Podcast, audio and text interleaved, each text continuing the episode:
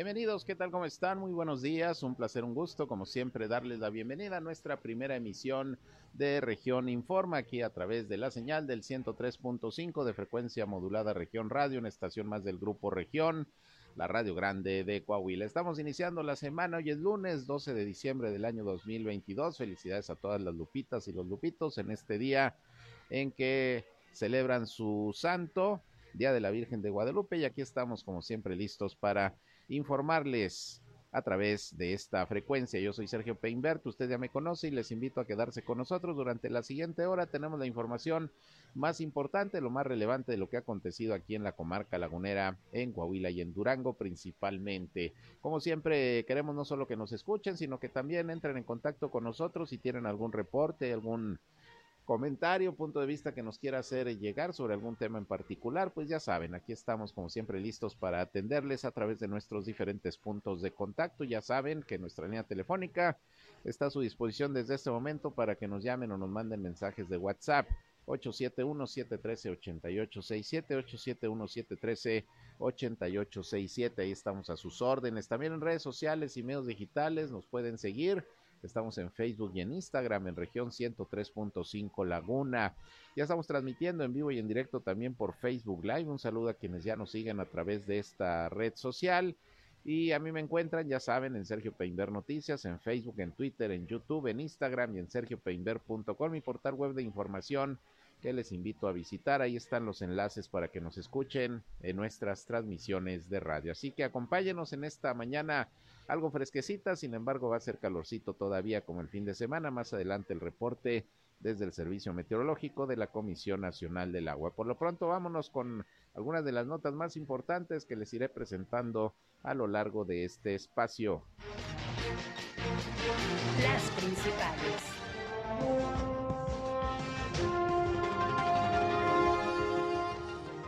En Durango se mantuvieron el fin de semana los casos eh, confirmados de meningitis y el número de decesos son 72 casos y 23 eh, fallecimientos.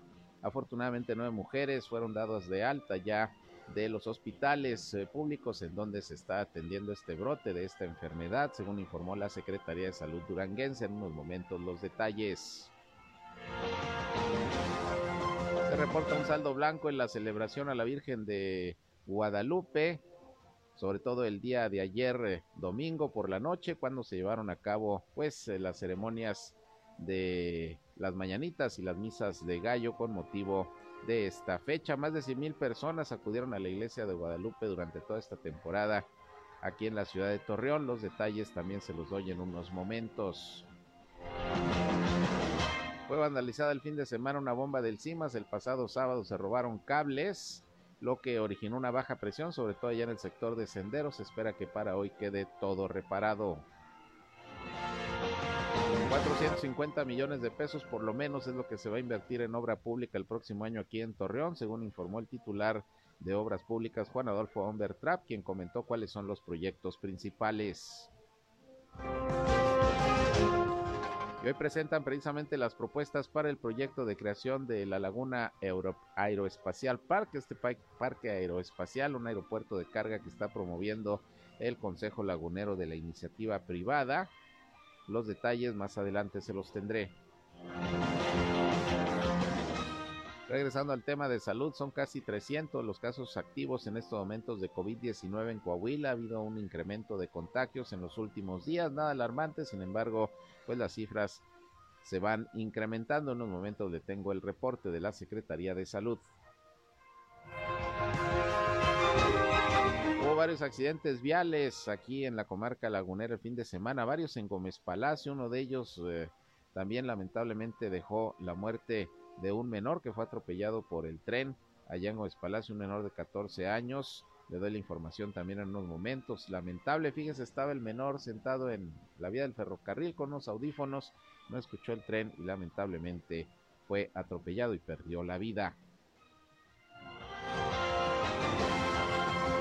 Y bueno, se llevaron a cabo, como se le informé, las elecciones al interior del Sindicato Nacional de Trabajadores de la Educación, en este caso de la sección 35. Ganó la planilla verde que encabezaba Arturo Díaz, quien será el próximo secretario general de esta sección magisterial. El gobierno del estado de Durango firmó un convenio con la Comisión Estatal de Derechos Humanos con el objetivo de trabajar en pos de la garantía que deben de tener todos los ciudadanos del respeto a los derechos humanos. Más de 300 vehículos participaron ayer domingo en un desfile navideño, ya tradicional, automovilístico, que se llevó a cabo desde Lerdo y terminó en la Plaza Mayor. Esto fue con el objetivo sobre todo de recolectar juguetes para los eh, niños de escasos recursos que van a ser entregados precisamente durante esta temporada decembrina. Bien, en el panorama nacional también hay noticias. Para empezar, bueno, no va a haber conferencia de prensa mañanera el día de hoy del presidente Andrés Manuel López Obrador, quien estuvo el pasado viernes aquí en Lerdo, recibiendo información de cómo va el avance del proyecto Agua Saludable para la Laguna. No va a haber conferencia de prensa mañanera, dijo el presidente, por respeto a esta fecha que se conmemora a la Virgen de Guadalupe, se celebra la Virgen de Guadalupe, no habrá conferencia de prensa mañanera. Por otra parte, en el Senado se informa que está analizando los cambios al plan B de la reforma electoral. Ya había dicho Ricardo Monreal, senador, que no va a haber fast track y que esto se va a analizar muy bien. Vamos a esperar a ver qué pasa. Por lo pronto ya se alistan los senadores para el análisis de esta propuesta del gobierno federal. Ayer se registró un temblor de magnitud 6 grados allá en, Tepan, en Tecpan, en el estado de Guerrero, lo que activó la alerta sísmica en la Ciudad de México. Afortunadamente no se reportan daños personales ni materiales. Tenemos también información internacional y ya quedaron listas las semifinales de el Mundial de Qatar 2022, de lo cual también le tendremos toda la información en unos momentos con nuestro compañero Noé Santoyo. Así que acompáñenos, quédense con nosotros. Esto es un resumen inicial de lo que le tengo en este espacio, iniciando la semana. Y bueno, iniciando la semana también nos vamos a escuchar el reporte del Servicio Meteorológico de la Comisión Nacional del Agua con José Abad Calderón, previsor del tiempo. El clima.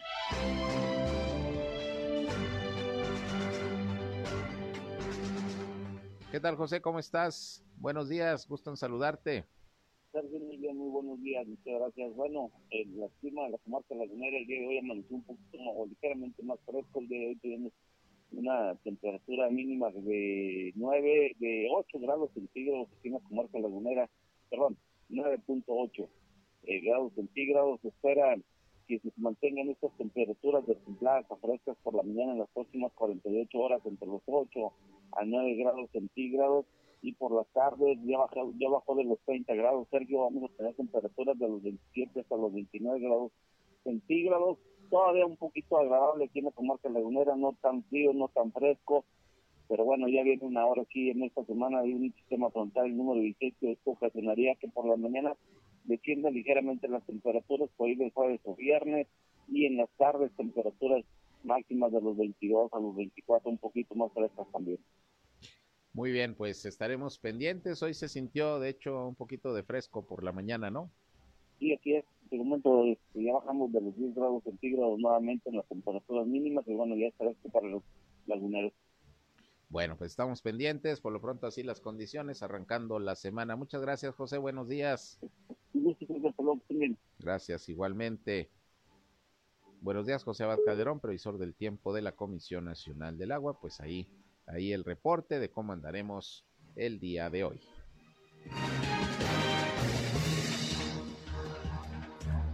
Son las 8 de la mañana con 11 minutos. Vámonos, vámonos con el detalle de la información.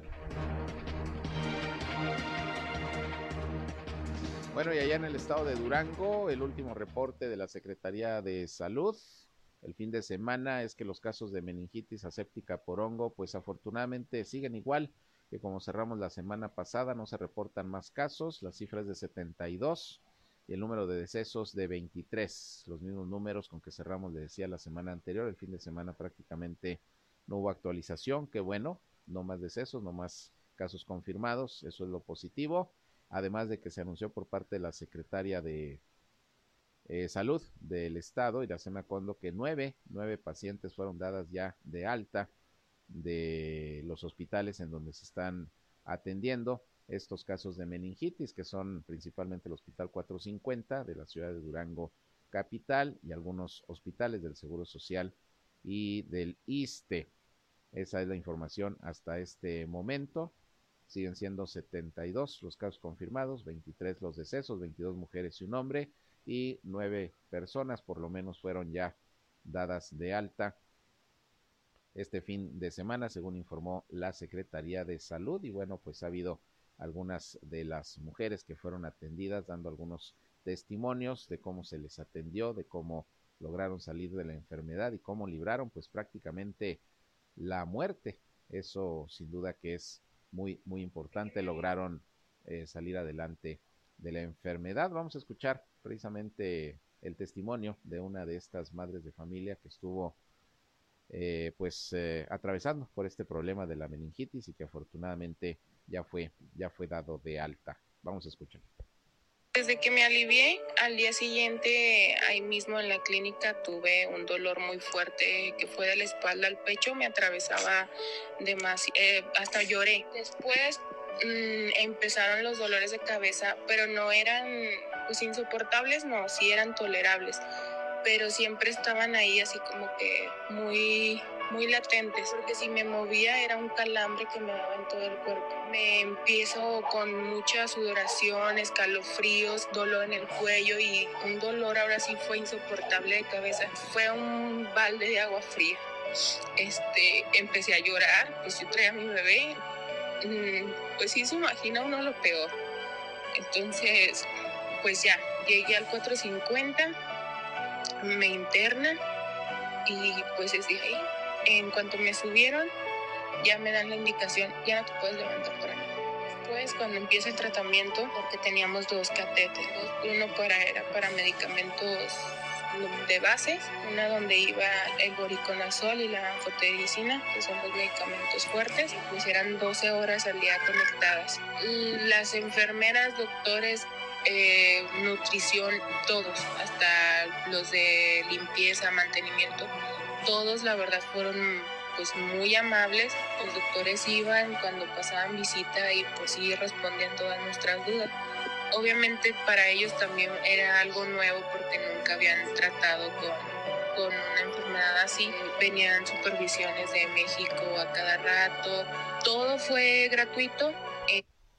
Bien, pues ahí este testimonio de una de las madres de familia que afortunadamente ya fue dada de alta de este de este problema de salud que se presenta allá en Durango Capital. La meningitis eh, aséptica por hongo, casos que surgieron en cuatro hospitales eh, privados que actualmente, como se lo hemos informado, están clausurados y hay siete órdenes de aprehensión que ya fueron giradas por un juez para que propietarios y administradores de estos hospitales respondan ante lo ocurrido. Le recuerdo que hay cerca de 1.800 eh, mujeres que están siendo monitoreadas, que se les está haciendo el llamado para que se hagan la prueba para ver si no fueron eh, precisamente víctimas de la enfermedad o que tengan algún síntoma, para en dado caso atenderlas de inmediato y que se atendieron o que recibieron algún tratamiento ginecobstétrico o un trabajo de parto de mayo a la fecha ahí en estos hospitales. Bueno, pues así las cosas con este tema de la meningitis aséptica por hongo allá en Durango, en Durango Capital, que es en donde se registraron todos estos, todos estos casos. Hablando de salud, bueno, vámonos con el COVID-19 ahora en Coahuila, en donde ayer se reportaron solamente tres nuevos casos positivos, no hay defunciones, no se reportaron fallecimientos el día de ayer y estos tres casos corresponden a la ciudad de Saltillo, de manera que ya son 299 los casos activos en estos momentos de COVID-19 en el estado, una cifra pues que aumentó de manera considerable no es alarmante, han dicho las autoridades sanitarias, pero sí hay un repunte de casos de COVID-19, porque hace un mes, poquito más de un mes, andábamos apenas en los 50, 60 casos activos diarios, ahorita ya son casi 300, pero bueno, esperemos que, que no, no aumenten de manera alarmante como fue la pasada quinta ola de la pandemia. Ya se esperaba una sexta ola, pero al parecer viene bastante más leve que, hemos, eh, que lo que hemos tenido en meses anteriores. Ya con estas cifras, Coahuila está llegando a 183.572 casos positivos de COVID-19 y son 8.961 los decesos. Lo que se aumentó fue la hospitalización el fin de semana Estamos hablando de 20 pacientes en estos momentos, los que están siendo atendidos por COVID. 10 son de Torreón, la mitad. Hay 8 en Saltillo y uno respectivamente en Piedras Negras y en Monclova. Es la información sobre el COVID-19 en estos momentos aquí en el estado de Coahuila. Bien, por otra parte, pues hoy es 12 de diciembre, 12 de diciembre, Día de la Virgen de Guadalupe, y el día de ayer, pues prácticamente en todo el país, en las iglesias de Guadalupe, eh, se llevaron a cabo las tradicionales mañanitas a la Virgen, terminaron las peregrinaciones, hubo misas de gallo, aquí en el caso de la ciudad de Torreón, bueno, la misa estuvo encabezada por el obispo Luis Martín Barraza, llegaron las últimas peregrinaciones y se cantaron las mañanitas y déjeme le comento que bueno, se calcula que fueron cerca de cien mil personas las que durante los últimos días con las peregrinaciones y todas las celebraciones visitaron la iglesia de Guadalupe. Afortunadamente se reporta un saldo blanco de acuerdo a las autoridades y bueno, pues precisamente el eh, párroco de, de la iglesia de Guadalupe aquí precisamente en la ciudad de Torreón comentó que bueno, una gran cantidad de personas acudieron a, dar gracias a la Virgen de Guadalupe, luego de que, como usted recordará, pues los últimos dos años las peregrinaciones este tipo de festividades, pues prácticamente se suspendieron por el tema del COVID-19 y ahora, y ahora pues hubo bastante gente. Vamos a escuchar lo que el párroco René Pérez comentó sobre esta celebración a la Virgen de Guadalupe. Anoche fueron las mañanitas y bueno, pues felicidades a todas las lupitas y a todos los lupitos hoy también en su día. Esto dijo.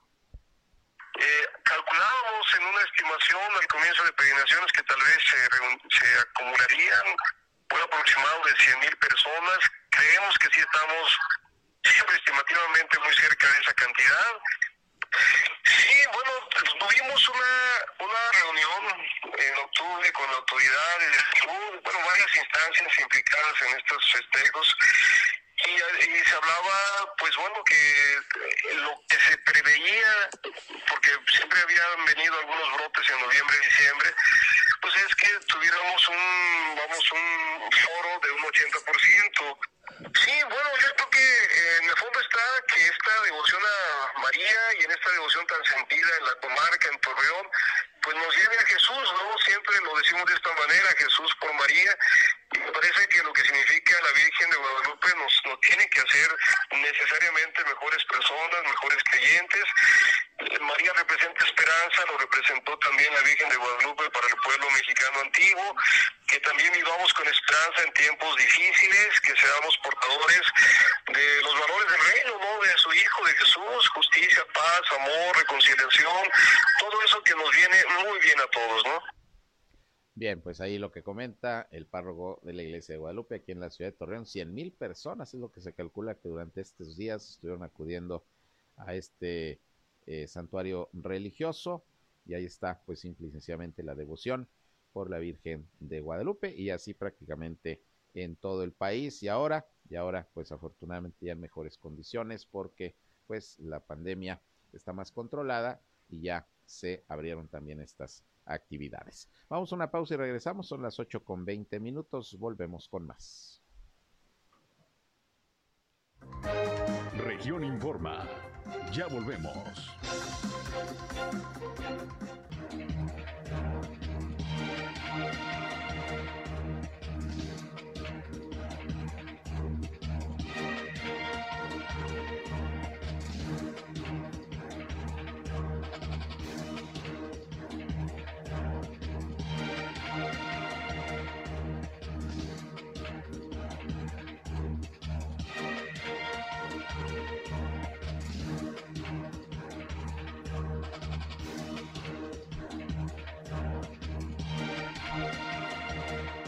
Regresamos, son las 8 con 24 minutos y bueno, como le comentaba al inicio de este espacio, para el próximo año el eh, municipio de Torreón tiene planeada una inversión de por lo menos 450 millones de pesos, una cifra mayor a la que se invirtió durante este 2023 y son por lo menos tres proyectos los más importantes que se tienen de obra pública precisamente para el próximo año. De esto habló Juan Adolfo Humbertrap, él es el director de obras públicas aquí en la ciudad de Torreón, quien comentó que estos proyectos, bueno, pues de alguna manera ya fueron anunciados por el alcalde de Torreón, Román Alberto Cepeda, en el marco de su primer informe de gobierno. Vamos a escuchar lo que dijo el funcionario.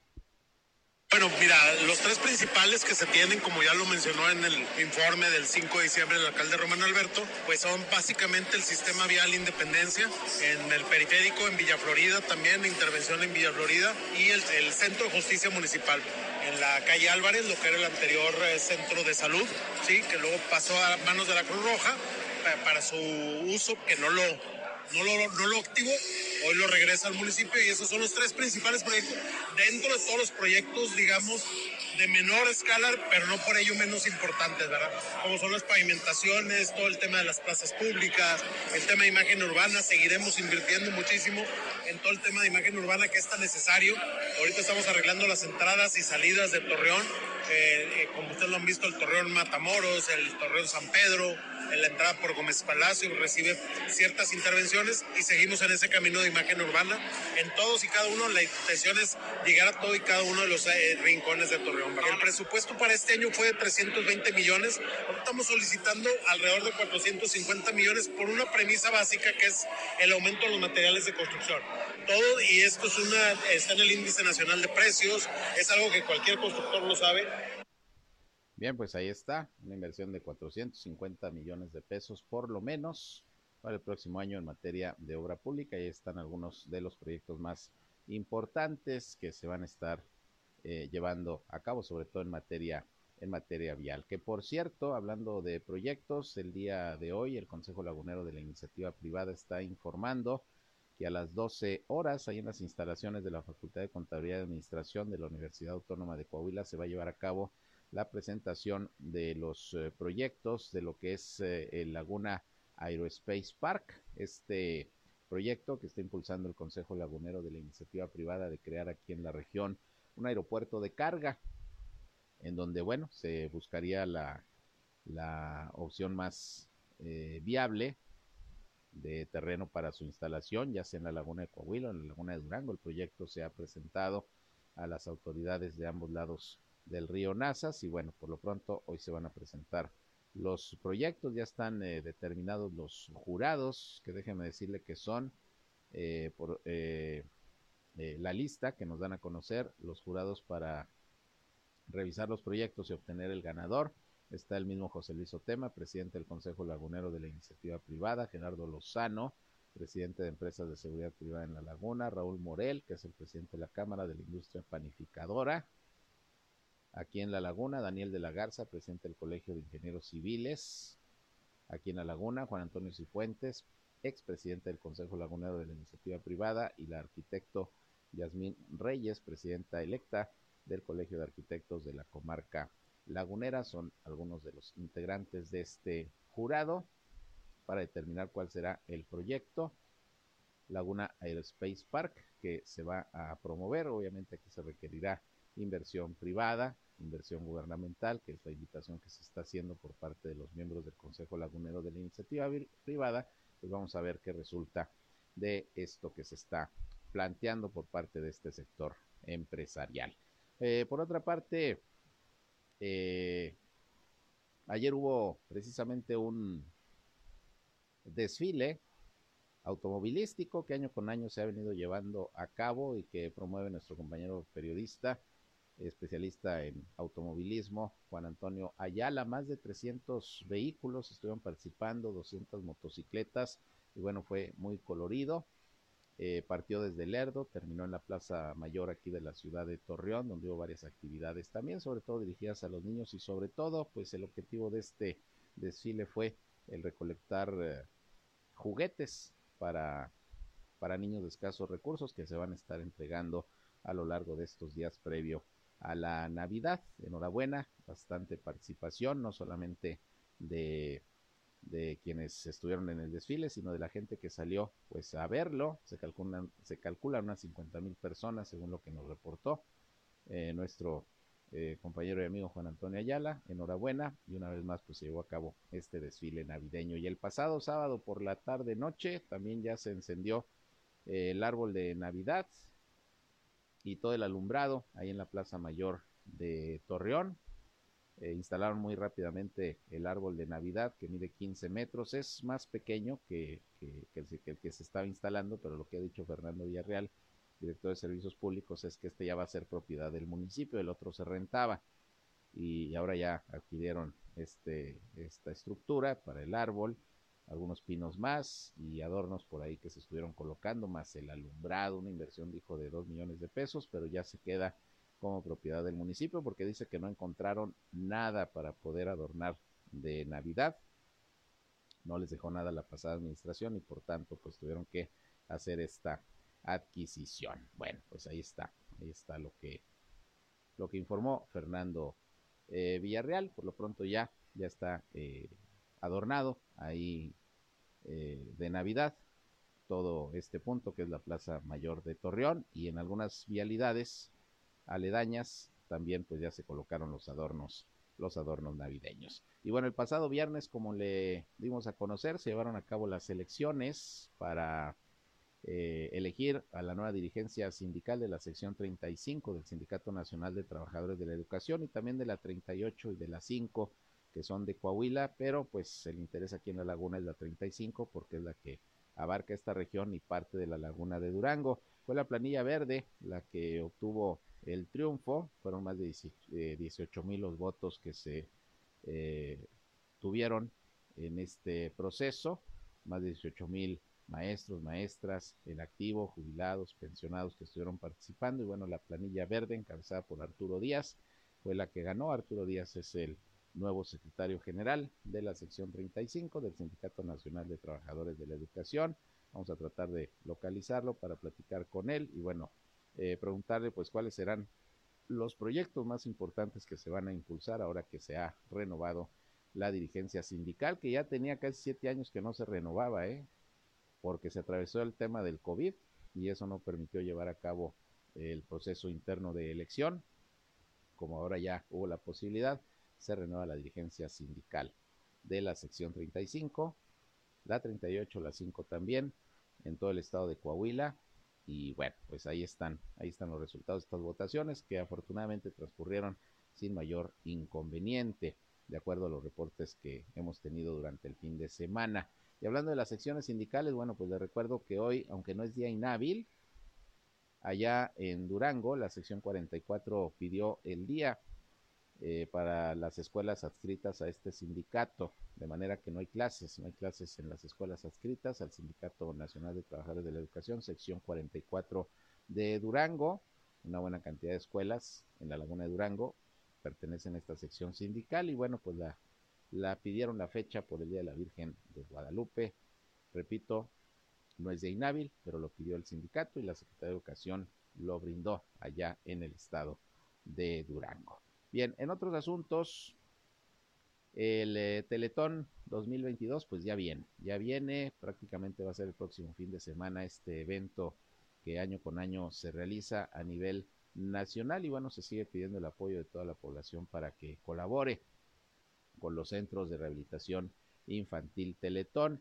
Y en el caso aquí del de Durango, que está ubicado en Gómez Palacio, Gabriel López Ortega, que es el director del mismo, sigue haciendo la invitación a participar a la población, que hagan sus donativos. Les recuerdo que en esta ocasión sí se van a construir dos centros Teletón más, uno en Guerrero, otro en Mazatlán, Sinaloa, porque los últimos cinco años, por lo menos, pues lo que se obtenía de recursos eran para el mantenimiento de los centros que ya existen, los centros de rehabilitación infantil Teletón ahora sí se van a construir dos nuevos. Pero por cierto, Gabriel López Ortega hace un llamado a los padres de familia, sobre todo que tengan mucho cuidado con sus hijos cuando le den ciertas enfermedades y que por ejemplo les dé fiebre, porque dice que una fiebre mal cuidada puede generar problemas eh, de parálisis cerebral, eh, problemas motrices.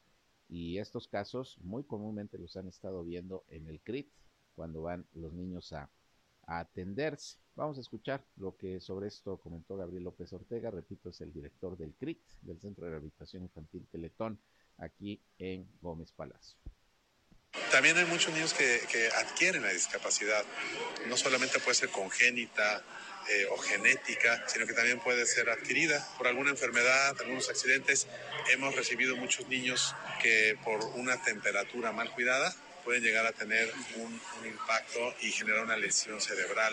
Es bien importante cuidar cuando los niños tienen temperatura atenderlos bien, no permitir que la temperatura se eleve demasiado y, eh, y atenderlos correctamente para que puedan superar esa, esa condición y no quede un impacto que, que deje secuelas. Pues mira, eh, más o menos alrededor de un 35% de nuestros niños tienen una lesión cerebral. Nuestro centro no es un centro para atender exclusivamente niños con, con, con lesión cerebral. Definitivamente la lesión cerebral, para el cerebral infantil, es, es el diagnóstico más presente, pero nosotros atendemos cerca de, de esos 800, pues a lo mejor son 300 niños que tienen este diagnóstico, pero también tenemos espacio para tener niños con estas otro tipo de condiciones. Bueno, pues ahí está la recomendación que hace el director del Centro de Rehabilitación Infantil Teletón. Cuidado con esas temperaturas que luego, pues sobre todo ya sabe, se dan en esta temporada con las enfermedades respiratorias. Vienen temperaturas muy fuertes que les pueden pegar a los niños y, como dice Gabriel López Ortega, esto puede generar algún daño cerebral, que es lo que hay que, que es lo que hay que evitar. Que por cierto, también hay que cuidar a los niños, sobre todo de la enfermedad de la riqueza o fiebre manchada, porque pues tiene una alta tasa de mortalidad, ya lo había comentado la Secretaría de Salud a través de su titular en Coahuila, Roberto Bernal. ¿Qué es la riqueza? Pues una enfermedad que es eh, transmitida por la mordedura de garrapata. Por eso hay que tener mucho cuidado con la higiene de las mascotas, con los perros callejeros o con los niños que luego andan ahí jugando eh, en el piso, en la tierra, en el pasto, puede venir una mordedura de garrapata y puede ser mortal.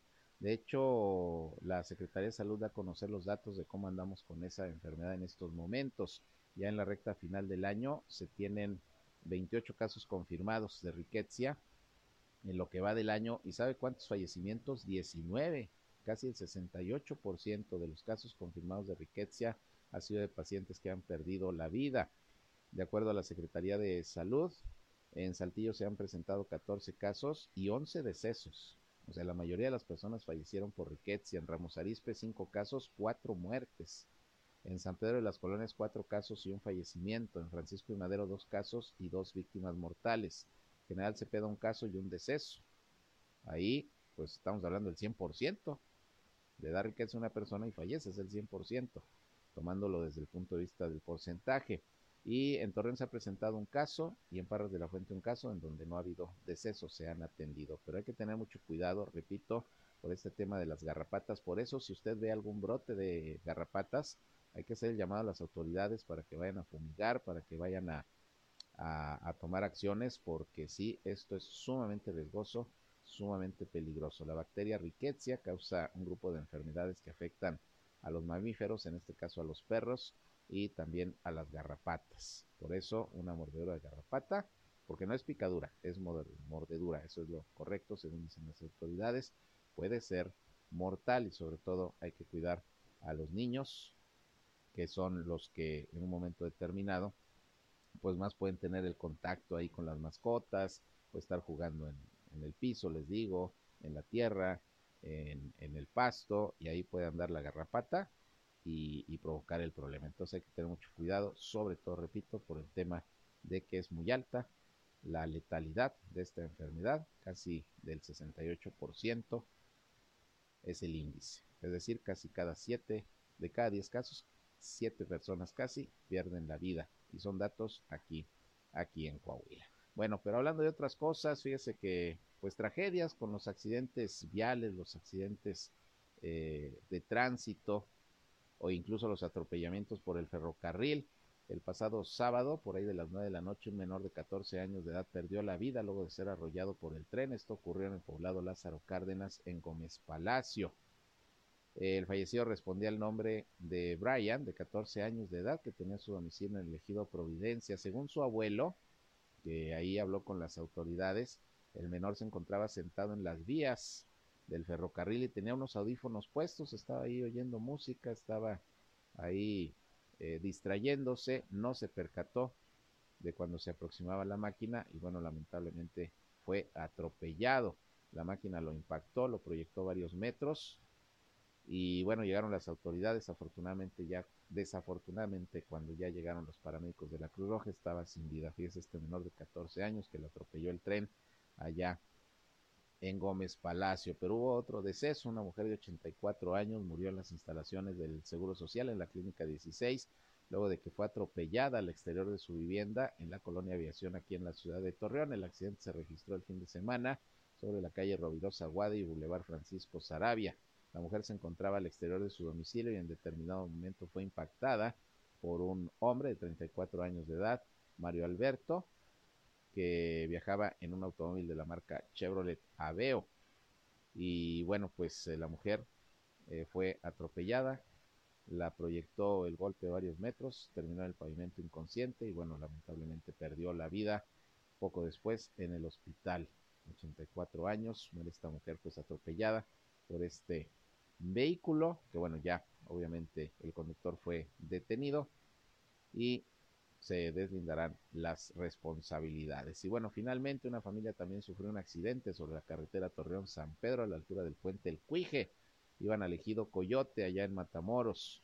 Una mujer resultó lesionada. Afortunadamente solamente hubo daños materiales. El accidente se registró ayer por la tarde sobre esta vialidad cuando el conductor de 48 años de edad con en la colonia Francisco y Madero de Torreón Iba acompañado de su familia, se desplazaba a bordo de un vehículo Focus de la marca Ford con rumbo al ejido Coyote y al llegar al puente y tomar la curva por el exceso de velocidad perdió el control y se volcó. Una mujer lesionada, daños materiales, afortunadamente pues no pasó a mayores, pero volvemos a lo mismo, el exceso de velocidad y la falta de precaución ve usted lo que provoca. Así el tema de los percances viales, estos accidentes el fin de semana. Vamos a una pausa y regresamos. Son las 8 ya con 42. Volvemos con más. Sigan con nosotros aquí en Región Informa. En un momento regresamos a Región Informa. Regresamos a Región Informa.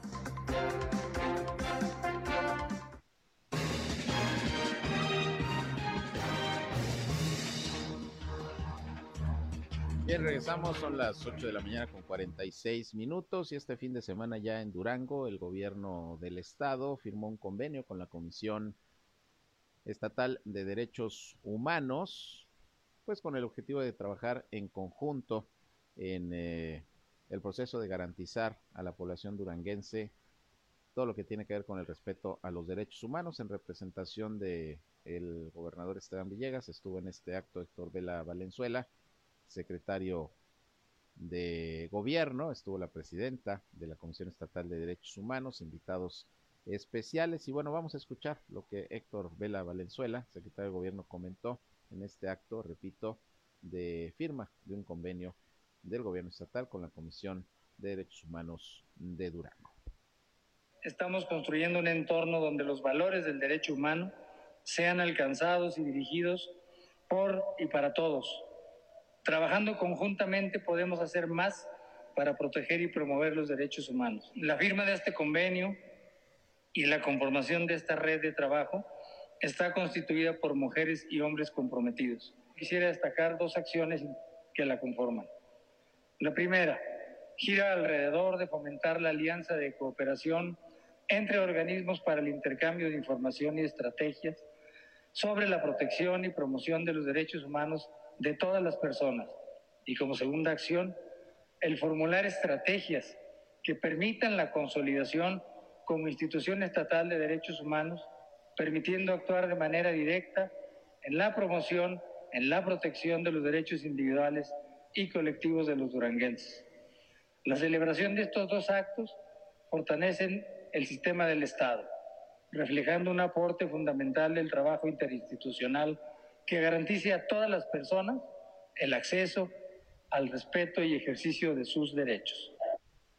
Bien, ahí lo que dijo el secretario de gobierno, Héctor Vela Valenzuela, quien también por ahí eh, tomó la protesta a los integrantes precisamente de esta red estatal y municipal en derechos humanos, que está integrada por entidades gubernamentales, instituciones educativas y asociaciones civiles en todo el estado que van a promover un entorno a favor de la no discriminación, además de fomentar el respeto y la igualdad. Así que listo este convenio de colaboración entre gobierno estatal y este organismo defensor de los derechos humanos. Bien, pues eh, vámonos a los deportes. Ya está listo mi compañero Noé Santoyo con los detalles de lo acontecido, sobre todo el fin de semana en el Mundial de Qatar 2022. Quedaron listas ya las semifinales que serán esta semana.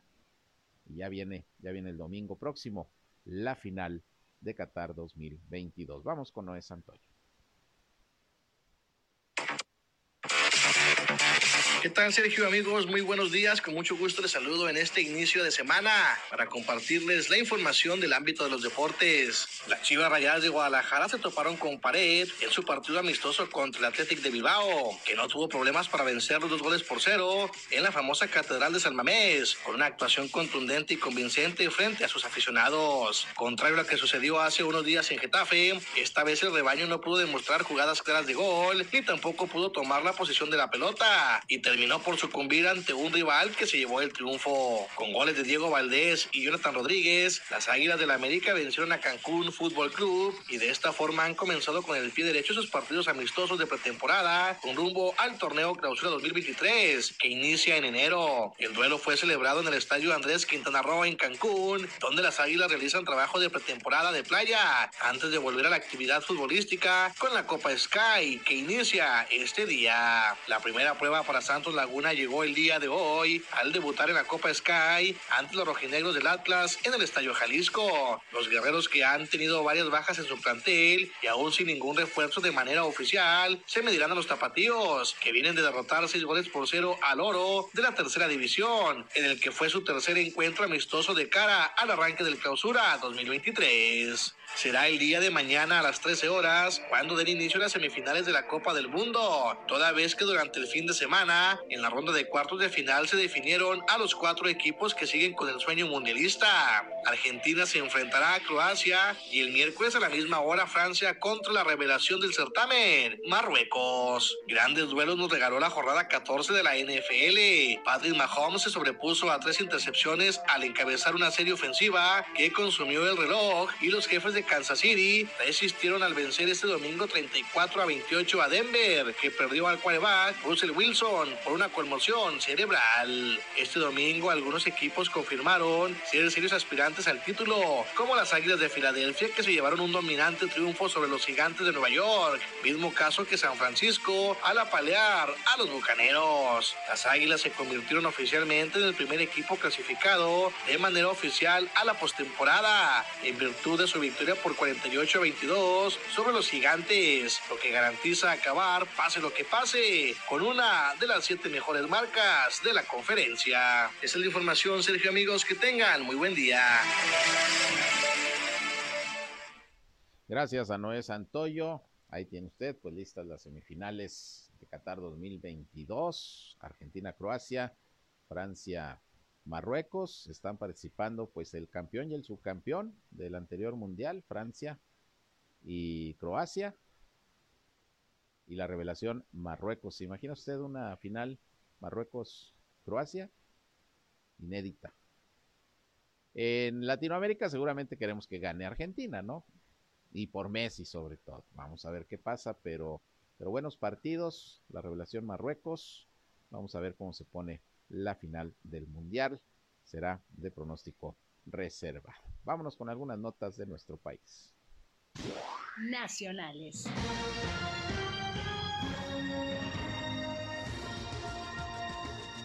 Fíjese que una investigación de la revista Times Magazine reveló cómo Estados Unidos armó minuciosamente un caso contra el general mexicano Salvador Cienfuegos, exsecretario de la Defensa Nacional, de quien se sospechaba tenía vínculos con el crimen organizado y luego decidió dejarlo ir. Durante años las agencias policiales y de inteligencia de Estados Unidos habían estado observando a Cienfuegos mientras ascendía en el ejército mexicano para convertirse en secretario de defensa de 2012 a 2018, según también The New York Times. Él fue secretario de la defensa durante eh, el gobierno de Enrique Peña Nieto.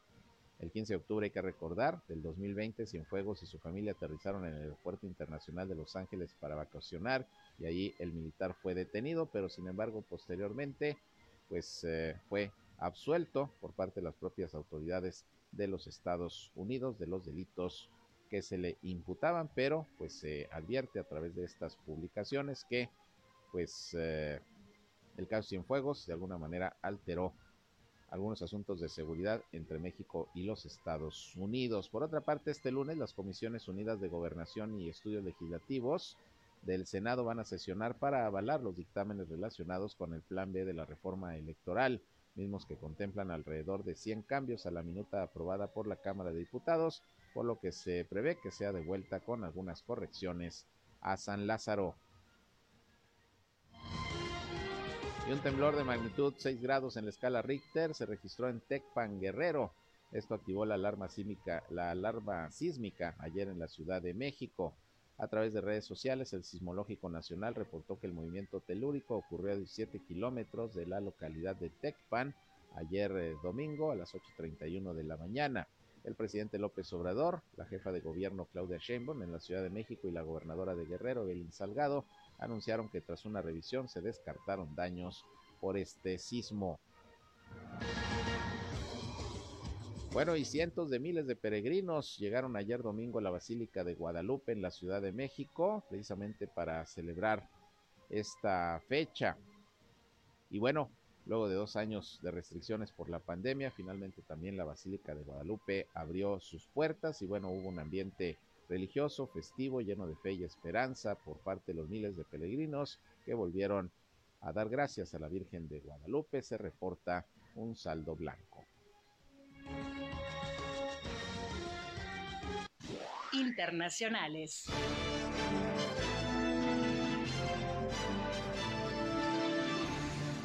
Y subieron a siete los fallecidos durante el fin de semana por la caída de un techo tras una intensa granizada en una comunidad rural de Bolivia. En las últimas horas, otros dos cuerpos fueron recuperados entre los escombros y el granizo acumulado, según dio a conocer Adelio Velázquez, funcionario de la alcaldía de Achacachi, al noreste de La Paz, Bolivia, en donde se registró esta tragedia.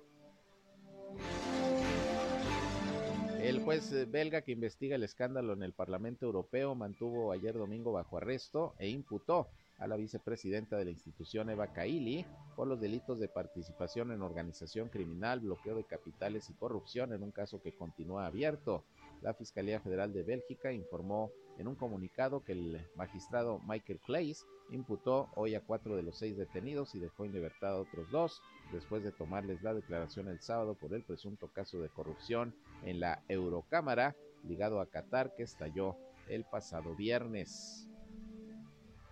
Y en torno a este asunto, el ministro italiano de Asuntos Exteriores, Antonio Tajani, pidió no confundir la responsabilidad personal que puedan tener los imputados por un supuesto caso de corrupción relacionado con el Mundial de Qatar en el Parlamento Europeo con la propia institución, la única democrática, dice, de la Unión Europea que no es corrupta.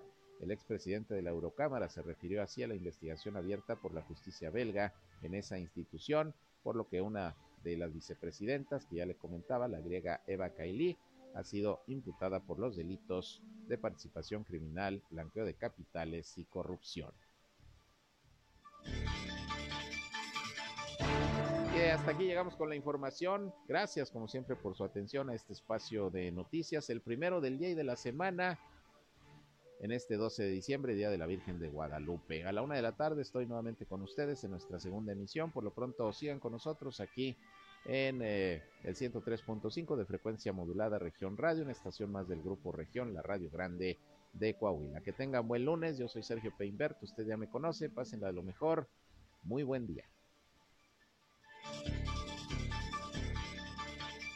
Esto fue Región Informa.